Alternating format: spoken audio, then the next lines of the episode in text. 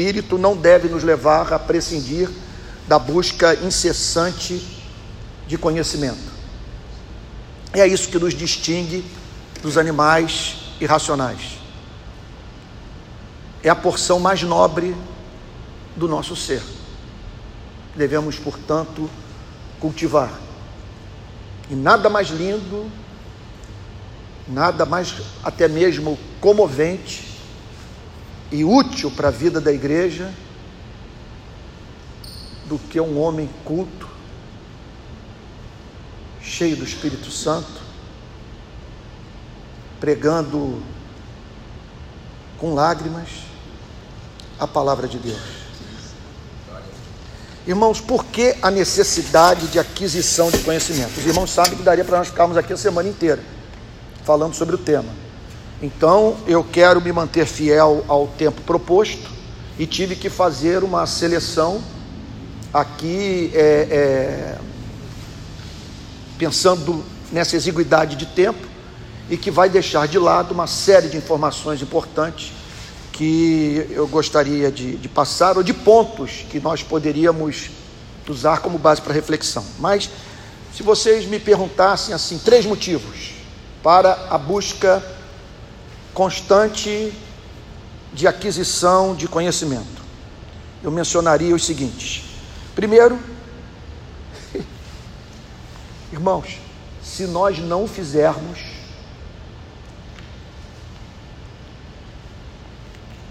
nós vamos ser descartados. Porque nesse ponto a igreja é impiedosa. Se passa o tempo e a igreja percebe que você se tornou repetitivo, olha, pessoas cujo casamento você salvou, cujos filhos você preservou de caminhos tortuosos, pessoas que até mesmo foram levadas a Cristo, usando as palavras dos antigos, se sentirão como ursas roubadas, se durante domingos consecutivos participarem de cultos nos quais a pregação não se renova. E nós precisamos também levar em consideração, em conexão a isso, o fato que o nosso trabalho é diferente do trabalho do professor universitário, que ele pode trazer para a turma do ano seguinte o mesmo material usado na turma do ano anterior. Conosco não. São pessoas 5, 10, 15, 20 anos nos ouvindo. O que significa o seguinte: se queremos alimentá-las, nós precisamos repor é, conhecimento. Temos que ter celeiros fartos, o que vai demandar muita disciplina. E eu devo a minha a preservação da minha sanidade mental, da minha saúde física, até mesmo, e da minha vida intelectual Há uma palavra dura que eu dei para a igreja, presumo há uns, talvez uns 20 anos. Que eu cheguei para a igreja num culto de meio de semana e disse: Vocês querem as minhas mãos ou querem a minha cabeça? Se quiserem as minhas mãos, não esperem bons sermões. Que bons sermões demandam muito tempo de estudo. E Sendo assim, não me submeterei à agenda que a igreja quer me impor e cujas demandas são sempre são intermináveis, são gigantescas, de toda a natureza e as mais santas, que contudo, em razão da minha finitude, não fui chamado para atendê-las em tótum. Segundo lugar, temos que admitir, aparentemente eu irei agora contra o princípio da perspicuidade das Sagradas Escrituras, tão defendido pelos reformadores, que diziam que as Sagradas Escrituras são perspícuas, se opondo assim ao discurso da Igreja Católica, que ensinava aos membros da igreja a aguardarem por parte do clero a interpretação da Bíblia, partindo da pressuposição que o texto inspirado é enigmático e que só pode ser compreendido pelo chamado clero. O laicato não tem acesso a uma interpretação acurada do texto bíblico. Os reformadores reconheceram, por um lado, as dificuldades de interpretação do texto inspirado, contudo, afirmaram em alto e bom tom que as escrituras, naquilo que tem de essencial, são claras e que elas mesmas estimulam o crente a examiná-las, tal como os cristãos da cidade de Bereia. Contudo, gente, irmãos, pegar um livro cujo cânon se fechou dois mil anos atrás, que não foi escrito para você nem para mim. A Bíblia foi escrita para o povo hebreu e para os cristãos do primeiro século. Contudo, como entendemos que o objetivo do Espírito Santo era também edificar a igreja hoje, nós temos que seguir a sugestão de John Stott: viver entre dois mundos. No mundo do primeiro século, ir lá e procurar ler a carta aos Efésios, tal como foi lida pelos cristãos da cidade de Éfeso para em seguida fazermos essa aplicação para o século 21, de maneira que saibamos harmonizar a interpretação da Bíblia a partir do propósito do Espírito Santo de comunicar a verdade para cristãos de uma determinada geração e em seguida aplicarmos o que foi ensinado no primeiro século, no aqui e agora das nossas vidas. Olha, isso é pedreira. É pedreira, não é fácil. Não é fácil. E por fim, isso para mim é especialmente perturbador. Estou usando de modo pensado a palavra, me perturba. As nossas doutrinas tangenciam as demais áreas do conhecimento. Tem pressupostos doutrinários, tem elementos da nossa cosmovisão, tem princípios éticos da Bíblia que tocam no tema da sociologia, da antropologia, da psicanálise, da ciência política. De maneira que nós estamos fazendo uma afirmação aqui, veja só, que precisa vir acompanhada do entendimento que ela interfere no campo de investigação daquele que nos ouve. Por exemplo, a doutrina da depravação total. Pense nas implicações políticas dessa doutrina. Um dos motivos pelos quais eu não abracei na minha vida o marxismo foi em razão dessa doutrina. Porque o ideal de Marx só é execuível no mundo de seres que não experimentaram queda. De maneira que o capitalismo, com toda a sua crueldade, com todo o seu poder de destruição, alguns chamam de destruição criativa. Agora estou vendo o mercado que foi aberto lá na Mário Viana, você viu? O Mundial. Viu? Abriram um mercado lá em Niterói, em Santa Rosa, mercado mundial. Aliás, uma das piadas de futebol mais engraçadas que eu vi na minha vida foi quando o Fluminense. Tem tricolor aqui, eu não vou contar essa piada. Não. Não, eles fizeram uma piada. O Fluminense foi jogar. O jogo, pelo menos ele teve o privilégio de disputar a final da Libertadores. O Botafogo não sabe nem o que é isso, né? Então, foi para a final. Aí perdeu no Maracanã. Aí fizeram uma brincadeira de botar, botaram um título assim: Fluminense vai para o Mundial. E botaram jogadores numa foto, numa montagem, entrando no mercado mundial. muito, muito, quer dizer, o tipo de piada que você só ri porque pimenta nos olhos dos outros é colírio, né? Então, quer dizer, cria aquele mercado. Eu falava com a minha mulher esses dias, a gente passando de carro, vai acabar com todas essas mercearias que estão aqui desde a década de 40 em Santa Rosa. Tudo vai fechar. E foi a profecia de Karl Marx, né? que o, o, o, o burguês ele se tornaria membro do proletariado em razão do avanço inexorável do capitalismo. Tá? Portanto, você fala o que, que significa defender a doutrina da, da, da, da, da, da inclinação humana para o mal, no contexto, por exemplo, de um estudo sobre a psicanálise. Como lidar com essa doutrina e, por exemplo, o tema dos regimes totalitários. Como ver, por exemplo, um golpe de direita ou de esquerda à luz da afirmação bíblica que o homem é visceralmente inclinado para o mal.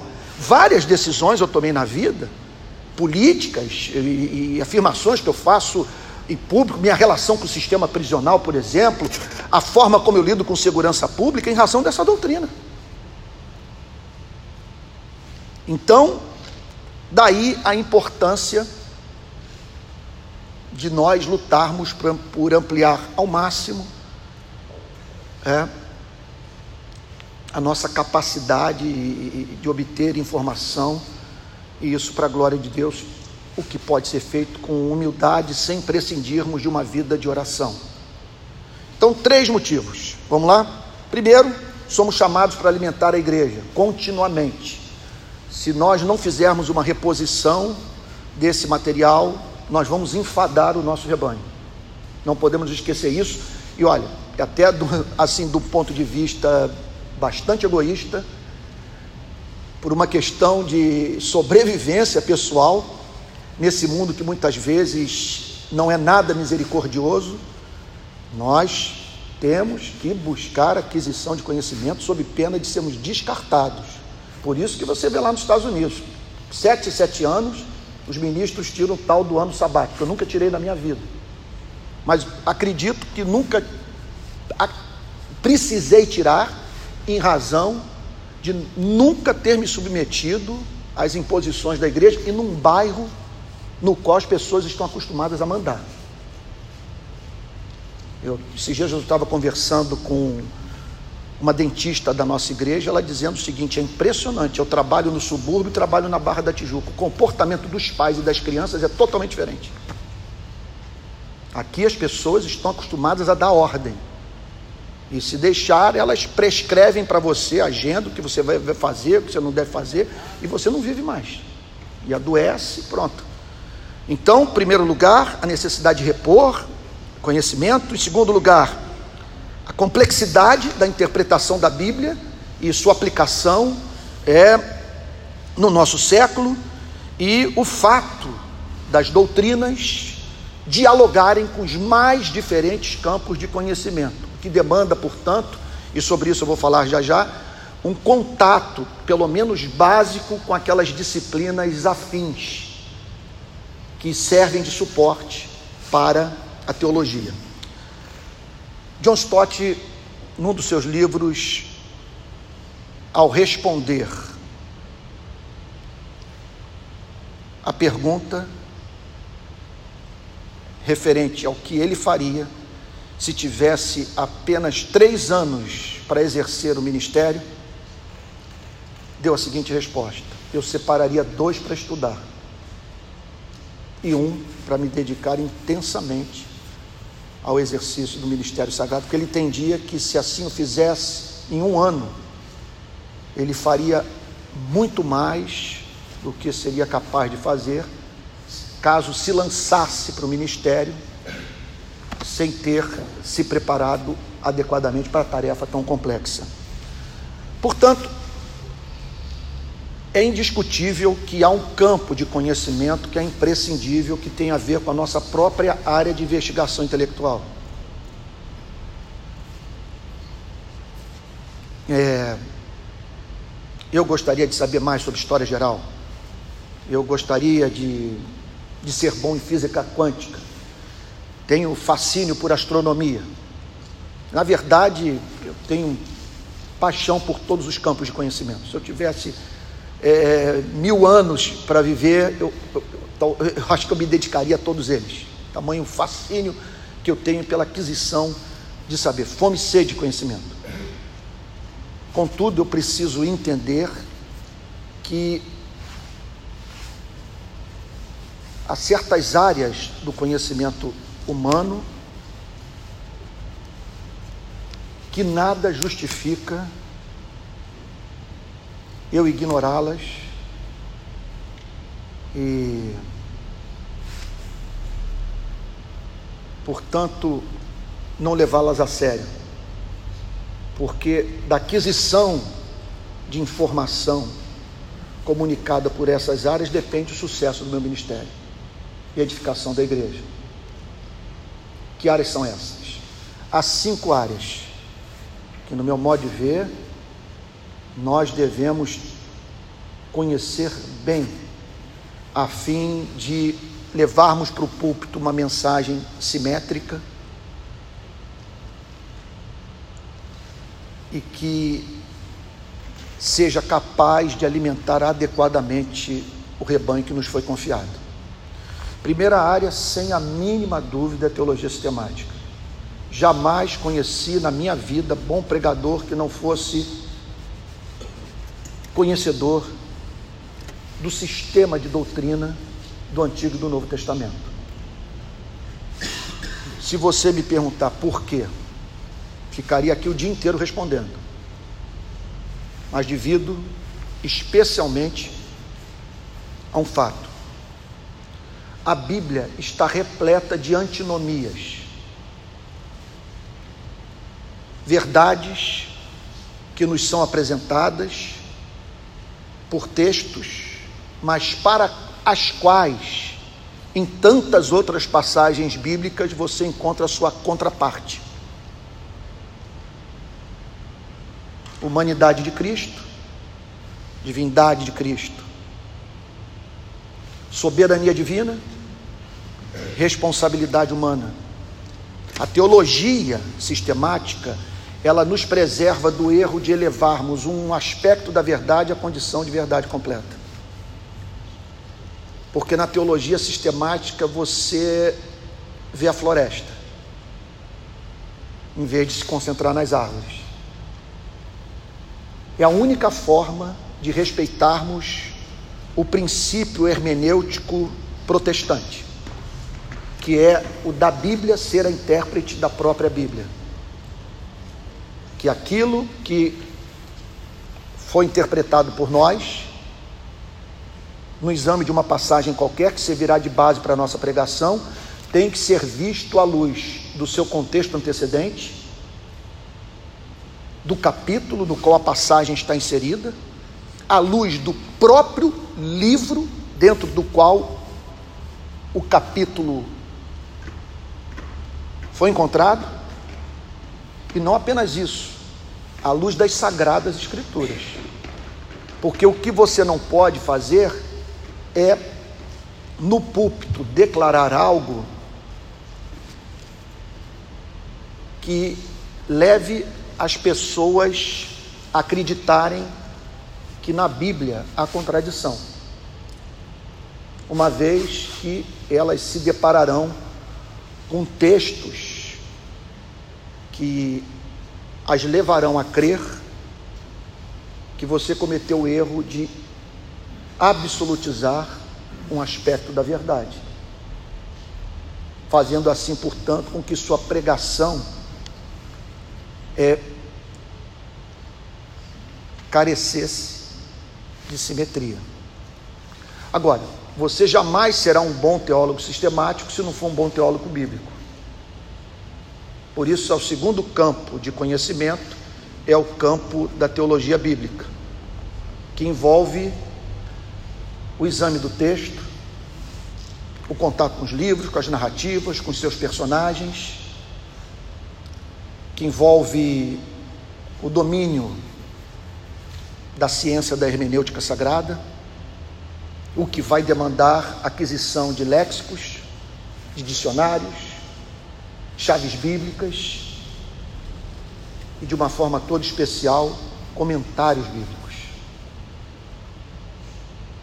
Então, eu não vou para o púlpito sem submeter a minha interpretação do texto ao que o Espírito Santo falou em dois mil anos de história. Porque se eu estou falando algo que ninguém jamais falou, eu sou um gênio, estou fazendo a teologia avançar, ou então eu enlouqueci. Eu enlouqueci. Então eu na exposição agora é, de João, que eu estou fazendo aqui na igreja. Leio uma, duas, três, quatro, cinco vezes, grifo, e oro, e clamo, e suplico por iluminação. Chego às minhas conclusões, aí depois vou para os comentários. Alguns comentários eles drenam a alma, são muito técnicos. Por exemplo, o comentário do J. Carson é cheio de informações técnicas, mas não, não é devocional. Ele não aquece o coração. Você vai para William Hendrickson, arrebata. Você vai para Calvino, aquela capacidade de, num parágrafo, revelar uma sabedoria que só pode ter sido dada pelo Espírito Santo. Portanto, daí a necessidade de você priorizar a aquisição de bons comentários bíblicos. É, terceiro lugar, terceiro campo de conhecimento é, indispensável é a chamada teologia histórica, de você procurar tomar conhecimento do que houve da ascensão de Cristo até os dias de hoje. O que, que o Espírito Santo falou à igreja? Quais são, usando o título do livro de Mark Knoll, os turning points da história do cristianismo, os divisores de água, os grandes momentos de, de, de mudança, de reforma da história do cristianismo, seus principais personagens, o papel que desempenharam na elaboração da doutrina, a história da expansão do cristianismo no mundo. O que eu observo é que o conhecimento de, da história do cristianismo nos preserva do erro de repetirmos equívocos do passado. É impressionante, nada é novo. Só assume uma roupagem diferente. Outro ponto. O conhecimento da história do cristianismo nos torna mais humildes. especialmente quando você se depara com a biografia desses luminares.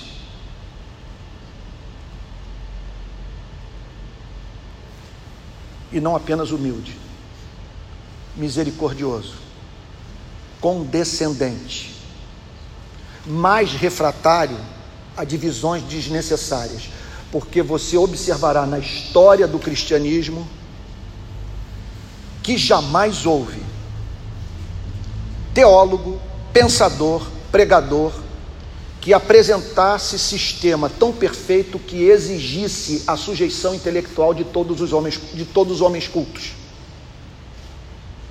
É impressionante como que você observa obscuridade, como que todos são produto do seu tempo, sujeitos ao, ao seu etos, usando a linguagem da sociologia.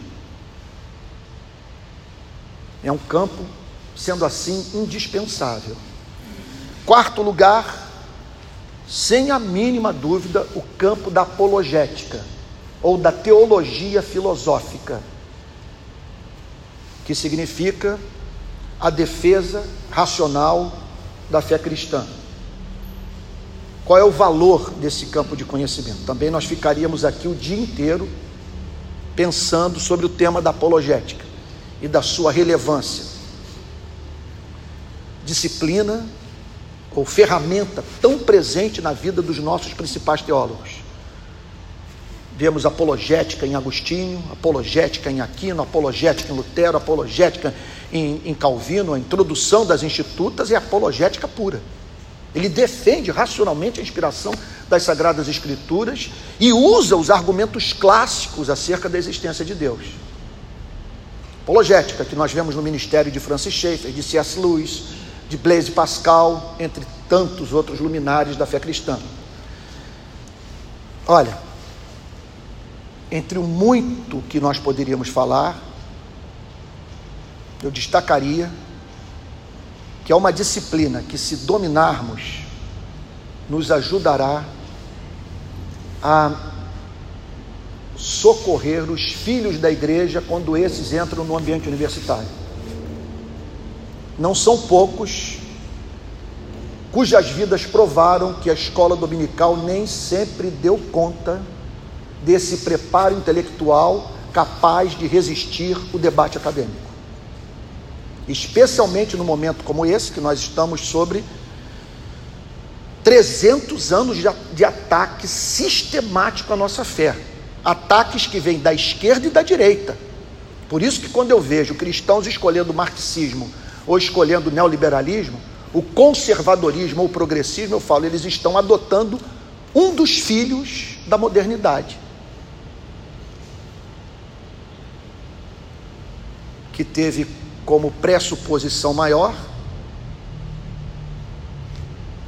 o conceito de que a humanidade havia alcançado um novo nível de maturidade, que, portanto, o espírito do tempo chamava a humanidade a deixar de acreditar com base na autoridade de quem fala, exigindo que o que é declarado seja passível de comprovação empírica.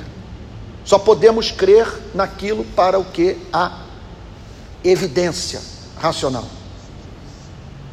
Portanto, é de fundamental importância que dominemos essa disciplina, que nos ajudará no púlpito, em sala de aula, na catequese, se fazemos um aconselhamento, a a respondermos usando o lema de Francis Schaeffer, com honestidade as perguntas honestas que nos são feitas. Do tipo, se Deus é bom e todo-poderoso, por que crianças nesse momento estão fazendo hemodiálise? Como posso crer que a Bíblia é a palavra de Deus? E que as informações passadas pelos originais, que não mais existem, foram preservadas nas cópias de que dispomos? Essas perguntas são feitas. Portanto, é de fundamental importância que nós tenhamos um conhecimento básico de apologética e, por fim, de teologia prática. De nós é, sairmos em busca de uma teologia para o tema do aborto, da pena de morte, do conceito de guerra justa. Nós vimos, por exemplo, semana passada na ponte Rio-Niterói, algo acontecer transmitido para o mundo inteiro. E não há mínima dúvida que essas imagens chegam à igreja e são transformadas em perguntas, e perguntas que nos são apresentadas.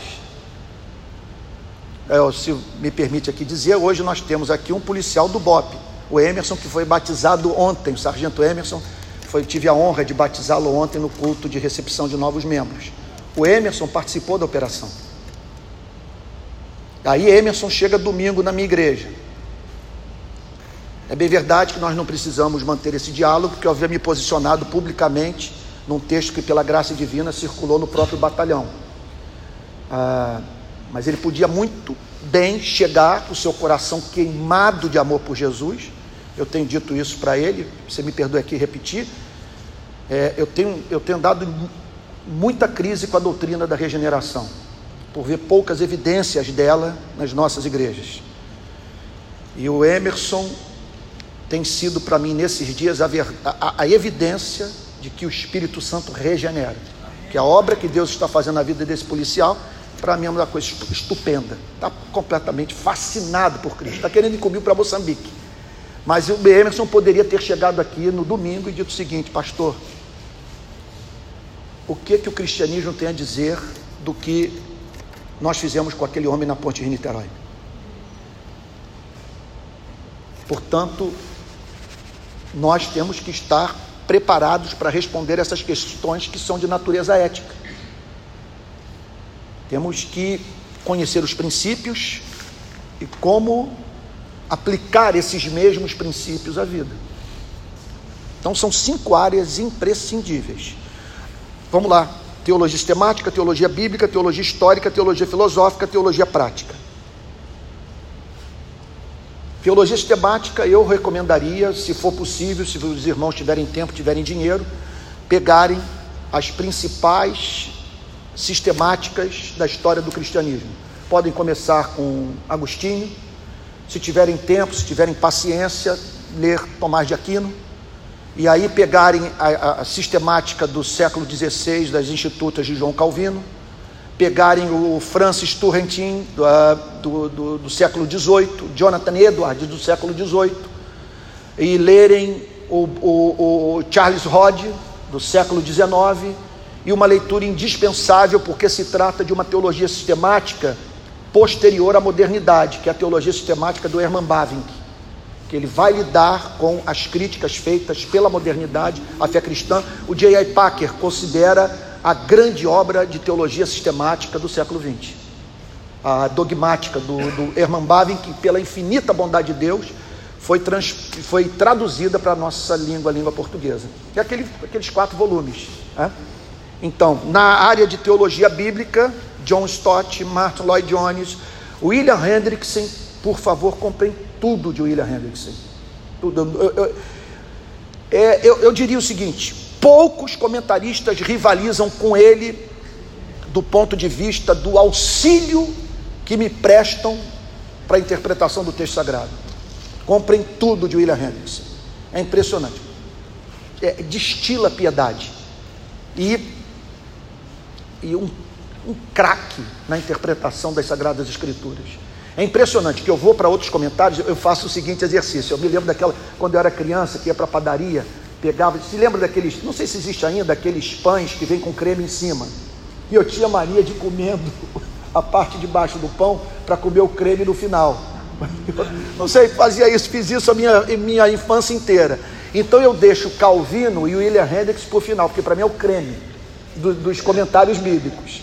Impressionante que quando eu vou para William Hendricks, nem sempre eu vejo isso Calvino, porque Calvino também, século XVI. Não conheço problema referente ao texto que eu vi nos demais comentários que o William Hendricks não tem abordado. E sempre de uma forma piedosa. E outra coisa, falando algo que eu não encontrei em nenhum outro. Então leiam o William Hendricks, Teologia Bíblica. Então tem que ter uma boa chave bíblica, tem que, tem que ter o Bible Tree. É impressionante, você põe o dedo na palavra você botou o dedo na palavra lá, graça, aparece todos os lugares do Novo Testamento, tal, onde está a palavra graça. Tem que ter o Bible Tree, que é espetacular. Né? Teologia histórica, é, eu sugeriria que vocês lessem os dois volumes da História do Cristianismo de Kenneth Scott Laturetti. A série do Justo Gonzalez, mas o Justo Gonzalez é a escola dominical, é a entrada no mundo da história do cristianismo.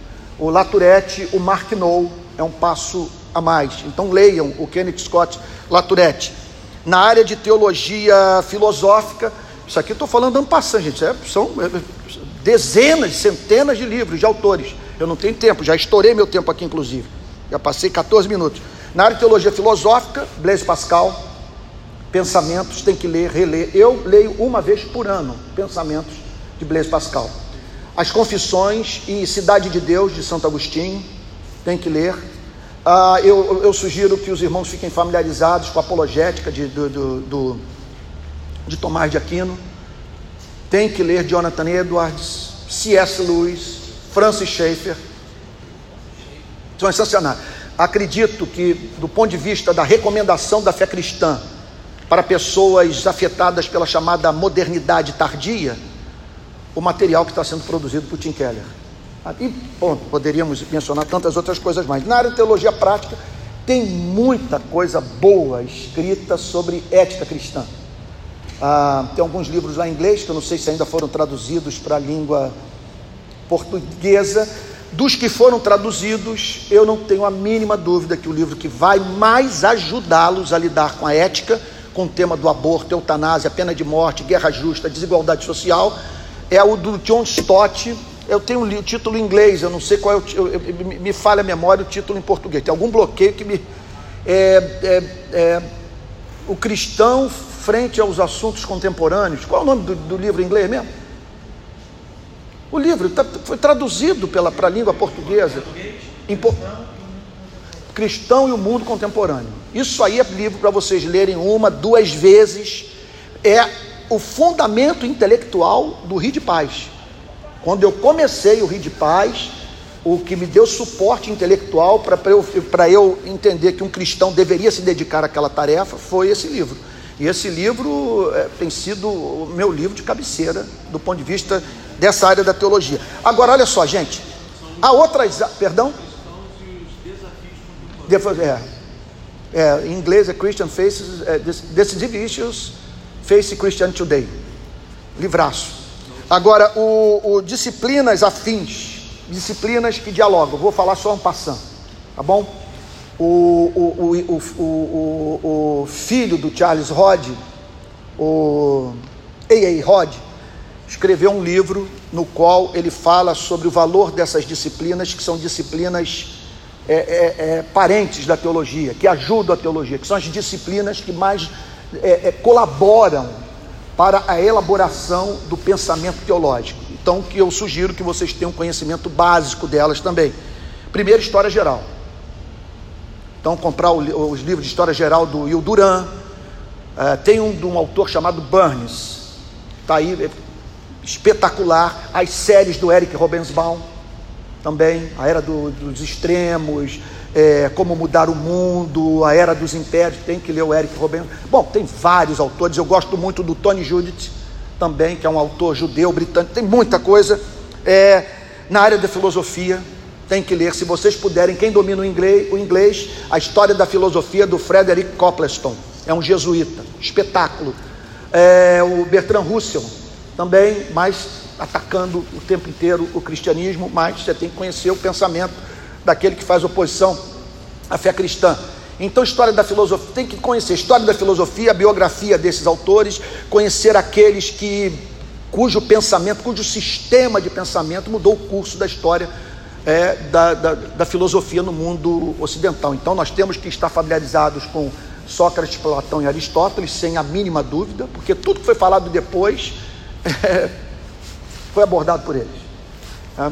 O Immanuel Kant, não tem jeito, não podemos escapar. O, o Descartes, sem a mínima dúvida, o John Locke, é, meu Deus, é muita gente. Quer que, olha, você não tem como. Você tem que, se você quer dialogar com a modernidade, se você quer entrar no ambiente acadêmico sem ser triturado, você tem que ser bom em Freud, bom em Karl Marx, não tem jeito.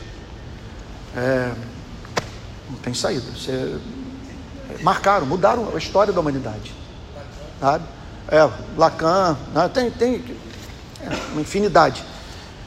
A psicanálise, eu sugiro que vocês leiam Freud, a biografia de Freud do Peter Gay. Passei a respeitar Freud quando eu entendi o nascimento da psicanálise, quando ele explica como que a psicanálise nasceu. Ele e um certo Dr. Charcot se depararam com uma moça que no estado de vigília não conseguia andar.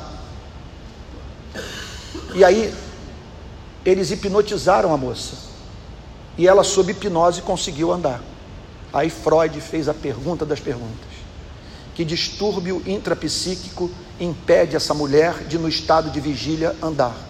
Isso foi fundamental para a psicanálise, que ele entendia que havia um conflito.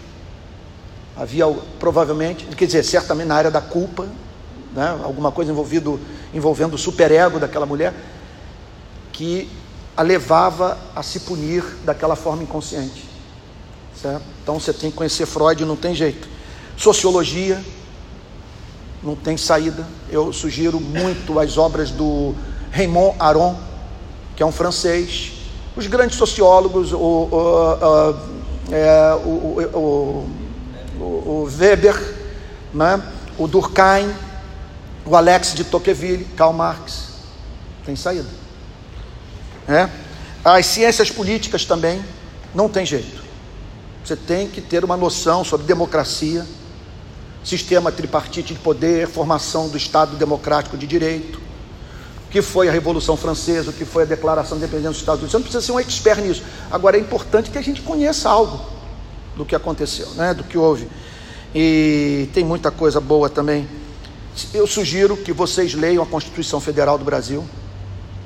Temos que conhecer as, né, as leis, o fundamento. Leiam um jornal. Eu assino o New York Times. Eu não quero aqui ficar de snobismo intelectual, não. Meu desejo é edificar mesmo os irmãos. O New York Times, a Folha de São Paulo e o, o Globo. Eu não leio mais no papel. Eu leio no meu iPhone. Então eu baixo, leio no avião, leio, acordo. É aquela história, Bíblia em uma das mãos e jornal na outra. Tem aqueles caras que eu acompanho no Twitter, tanto da direita quanto da esquerda. Eu acho importante ler o Merval Pereira, a Miriam Leitão, o Noblar, meu Deus, é, o Nelson Mota, não é nenhum erudito, mas tem uma perspicácia de perceber as coisas. Bom, você tem que ler o que esses caras estão escrevendo, acompanhar. Está antenado aí com o que está acontecendo no país. Agora, as tentações. Só falo, só apresentando o esboço. É claro que tudo isso causa muita soberba. Você pode ficar, portanto, insuportável. Outra coisa que eu aprendi com o pai do Theo, o reverendo Antônio Elias, meu filho, essas informações, veja só, não é para você usar e levar para o público ficar mencionando os autores. Eu me lembro até dele ter usado uma ilustração. A pessoa faz um prato de comida, ela não serve dizendo que é o tempero, onde ela comprou, como é que foi, como é que fez. Simplesmente oferece o prato de comida, a pessoa se, se alimenta e diz, poxa, que refeição saborosa. Essas informações, elas, elas, elas funcionam para evitar que a gente fale asneira. Elas nos preservam de erro. Não é para nós irmos para o púlpito para ostentar erudição.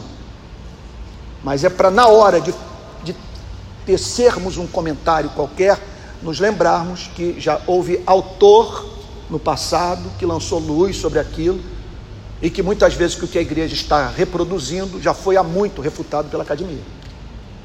Então, é, não é para ostentar conhecimento. Outro ponto, jamais permitir que a Bíblia se torne subserviente a essas disciplinas. O objetivo delas é lançar luz sobre as sagradas escrituras. E e também para que você não seja engolido pela modernidade, que está aí, na esquerda e na direita. Agora, concluo dizendo o seguinte: você não precisa seguir isso, não está na Bíblia, mas é o que tem funcionado comigo. É acordar antes do sol nascer. Eu sinto que a batalha é bem sucedida quando eu acordo bem cedo.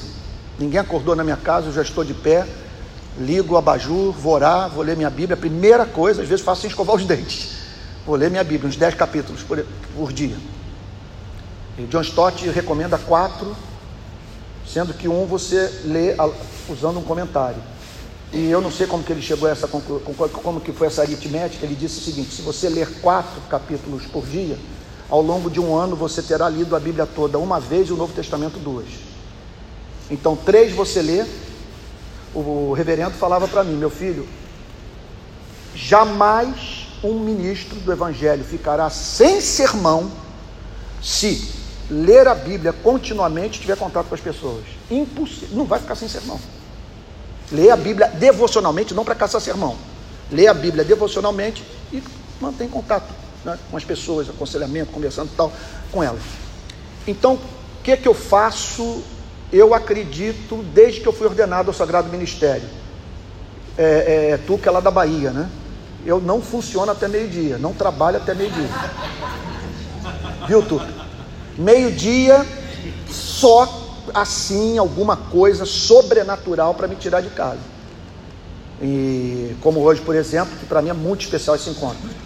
Ah, um por mês. Mas em geral eu vou de 5 da manhã, 5 e meia até meio-dia. Nesse período, perdões pelo que eu vou falar, estou querendo edificar mesmo. Ficar aqui preocupado em, em vazar soberba, não vou falar o que eu acho que pode ser útil. Então eu tento, nesse horário, cuidar da minha saúde, faço uma caminhada numa área muito verde que tem lá onde eu moro. Ah, com muita dificuldade, faço um exercício para musculação, é, para os músculos, né? Você já estou coroa, vai perdendo massa muscular. Então, um amigo falou lá em Niterói, especialista nessa coisa. Antônio, se você correr 30 minutinhos por dia e fizer a musculação, você vai ter uma qualidade de vida. É, então, musculação tal, ler os jornais, isso tudo até meio-dia, uma hora da tarde. Ler a Folha e o, e o Globo e o, e o, New York Times. É claro que eu não leio tudo, pego o principal, leio a Bíblia. Sempre tem um livro devocional, sempre tem o Martin Lloyd Jones do meu lado, sempre tem o Jonathan Edwards, alguém que me livre da minha insensatez, da minha loucura, da minha inclinação para o pecado que me assedia manhã, tarde e noite. E sempre algum livro dessas disciplinas. Agora eu estou lendo tudo sobre pobreza. Estou amando um economista americano de nome Jeffrey Sachs. Estou tendo, porque a, a, a África me perturbou, estou querendo entender o, o problema da extrema pobreza que eu vi na África. Então estou lendo tudo sobre isso. Então, sempre a Bíblia, um livro devocional e outra coisa também. Ai, mil perdões, gente, estou aqui me alongando. É o desejo sincero de edificar os irmãos. E eu me sinto tão honrado dos irmãos estarem aqui e desejosos de saber, de, de, de crescerem juntamente comigo. Eu leio de maneira que eu, que eu, ao longo de um ano, eu passe pelas cinco áreas. Então eu leio um livro de teologia sistemática. Aí depois eu passo para um de teologia bíblica, depois eu vou para um de apologética, depois eu vou para história, depois eu vou para ética. Aí depois eu volto para teologia sistemática, de maneira que eu estou sempre lendo essas cinco áreas. Porque a gente corre o risco de se tornar monotemático. Só, só leio sobre marxismo cultural e só prego sobre isso.